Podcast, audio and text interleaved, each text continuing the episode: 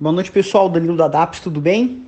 Bom, hoje o mercado americano, praticamente as bolsas fecharam em, em baixa, muito aí na, na expectativa da continuidade do estímulo fiscal uh, do Fed. Aí agora começa a discussão para saber se vão conseguir aprovar ou não.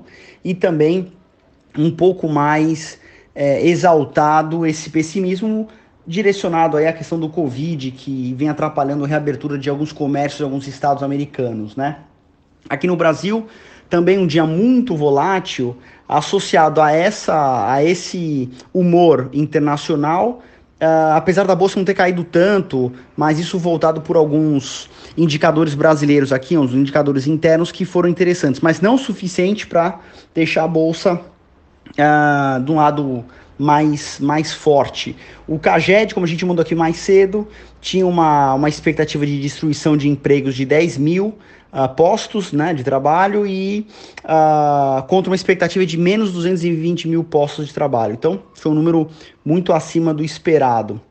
Também teve outro indicador que trouxe uma, um, um, volume interessante aí no otimismo ao longo do, do pregão de hoje, que foi com a entrada de 4,7 bilhões de dólares uh, acima da expectativa que era de 3 bi e meio uh, de investimentos direto, ou seja, não no mercado financeiro, mas diretamente em maquinário, indústria. Então, de uma certa maneira, isso demonstra uh, já, já vem, na verdade, levantando um pouco o, o interesse do Brasil para, os, para, para o estrangeiro como um todo, né? para os, os americanos e, e, e outros investidores.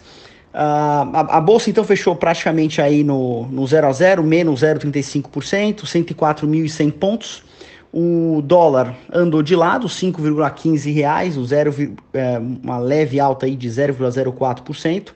E algumas uh, particularidades de ações, eu vou ressaltar hoje a Oi, nessa disputa que da, da venda de algumas operações dela, ela acabou subindo 15%, Hoje, uma alta bem considerável, um pouco depois da, do anúncio que o, que o consórcio da TIM, da Vivo e da Claro aumentaram a proposta em cima da Highline, né? Então essa essa disputa vai aparentemente ser bem interessante para os valores das ações da Oi. É, a Cogna também teve uma alta interessante de 8%, Carrefour também, por conta da divulgação dos, dos resultados, muito acima do que esperava, 8,4%, e Minerva também uma numa, numa alta legal de 6,3%, também uh, não pela divulgação, mas pela expectativa uh, de bons resultados. Na verdade, um lucro menor do que, desculpa, um prejuízo menor do que efetivamente pode acontecer, pelo menos é o que o mercado enxerga.